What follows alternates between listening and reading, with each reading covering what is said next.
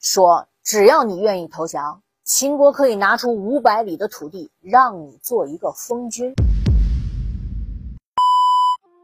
秦王扫六合，虎视何雄哉？挥剑绝浮云，诸侯尽西来。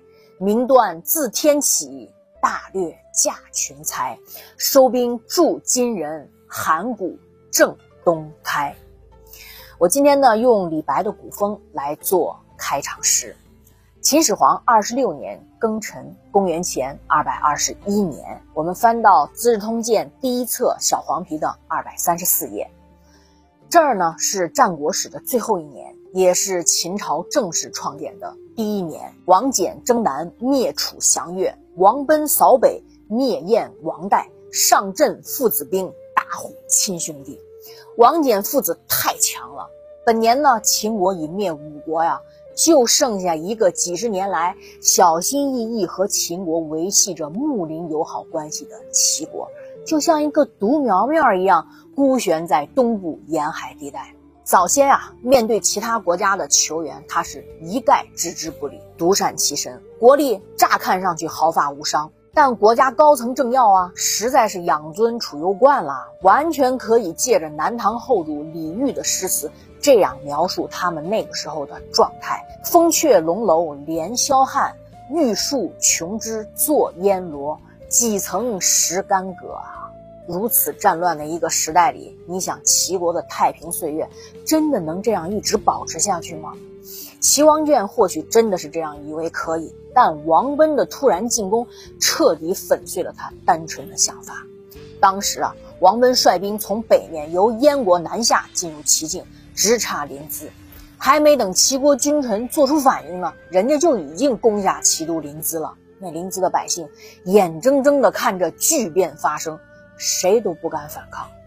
齐国毕竟是个大国呀，齐王建的手里军队还是比较完整，有很强的负隅顽抗的实力，所以秦军并没有选择直接去俘虏齐王建，而是派出一名使者对齐王建去提建议。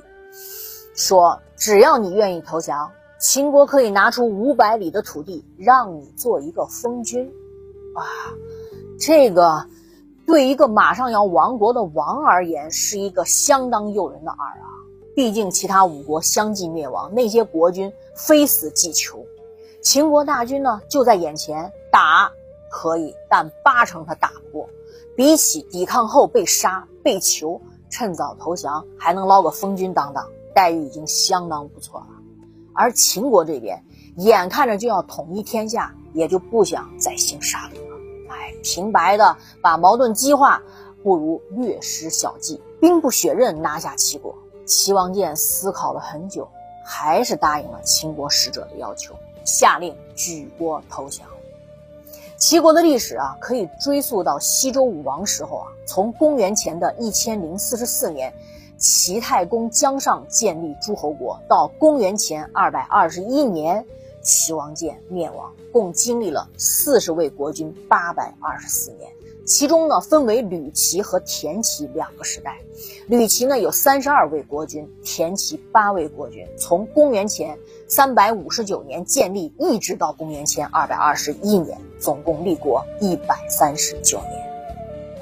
那么，向来以言而无信、背信弃义著称的秦国，他对齐王建的承诺真的可以信吗？何况现在秦军已经占领了齐国，对于亡国之君的齐王建，还愿意拿出五百里土地给他做一个封君吗？你要是嬴政，你会不会给他地呢？齐王建投降之后呢，齐国就把齐王建安置在一个叫贡的地方，哎，就在今天河南省辉县市。住处呢，就夹在那个郁郁葱葱的松柏之间。不要说五百里封地的事情化为泡影，就每天齐王建的伙食都没人供应。你想，堂堂一国之王，非但没有享有封国的待遇，反而饿死在供地的松柏之间。齐国人怨恨齐王建啊，早先对山东诸侯缔结联盟的事儿视若无睹，反而听信奸人和宾客的谗言。轻易的将齐国送给秦国，于是啊，就流传出这样的一支歌谣：“松也，伯也，铸剑共者克也。”歌谣说的是山东话。松树啊，柏树啊，使齐王建住在贡地饿死，这个下场就是胡乱听信奸臣的话。齐王建啊，是个典型的妈宝男啊，就落了个如此下场。司马光也有评语说呀，诸侯各国合纵连横的说法虽然千头万绪啊，怎么说怎么有理，但大体而言，团结在一起的合纵谋略，终归是对山东六国利益的保障啊。假如六国真的能形成联盟，那么秦国虽然强悍凶暴，也不能够荡平天下。哪有齐王建这种自毁藩篱去向强盗献媚，还说什么“哎呀，强盗爱我，不会打我”之类的话，是不是太荒谬了？齐王建给人的感觉啊，很像是宋徽宗、李后主在锦衣玉食啊、醇酒美妇的生涯里消磨的软弱不能了，最后国家灭亡，就连象征性的挣扎，他都丝毫不曾做一下。如果在战国年间找一个温水煮青蛙的案例啊，这个最合适。不管怎么说，齐王建的惨淡结局确实让人痛心疾首。但如果换一种角度，我们来看，饿死了一个软弱没有用的齐王建，但是保全了齐国的百万生灵，又有什么不好呢？正是因为齐王建，齐国人民才得以享受四十多年的太平。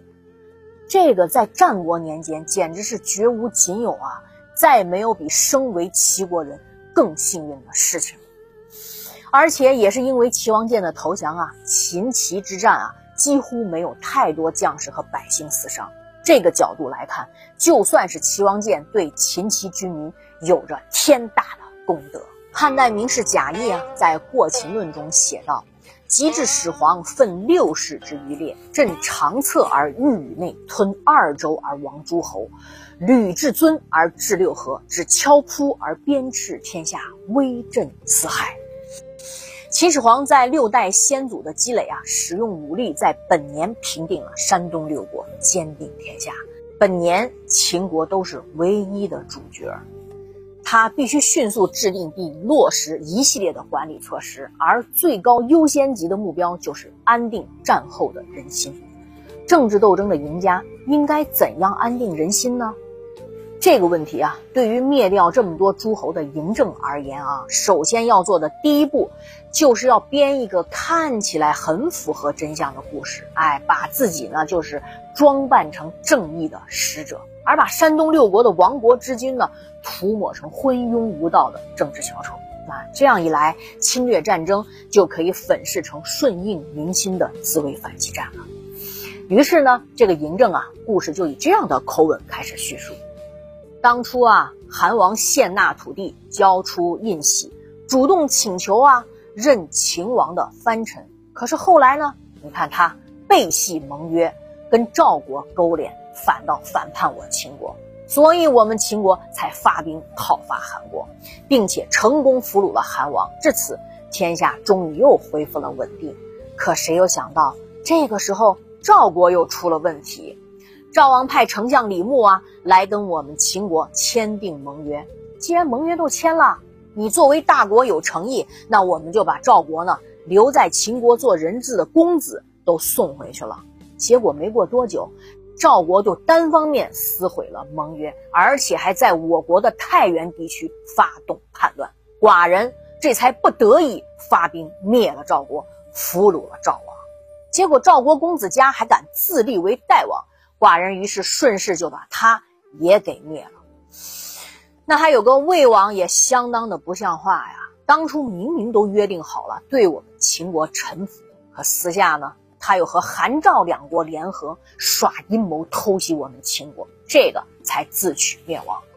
楚王原本对秦国还不错呀，甚至他愿意献出青阳以西的土地，那秦楚两国就这样缔结和平。那本以为两国就这么相安无事也挺好，可谁想呢？楚王也撕毁了盟约，悍然入侵我国南郡啊！我们这没办法，才奋起反抗，这个擒获了楚王，平定了楚地。那个燕王，分明他就是个彻头彻尾的昏君。他的亲儿子燕太子丹，竟然敢派荆轲刺杀寡人，差点还得逞。我这才发兵诛杀了罪魁祸首，把燕国也给灭了。最后那个齐王不是个什么好东西，听信后胜的阴谋诡计，断绝秦齐邦交，阴谋发动叛乱。我们不得已呀，发兵征讨，俘虏了齐王，平定了齐地。寡人呐，哎，只是一个微不足道的人。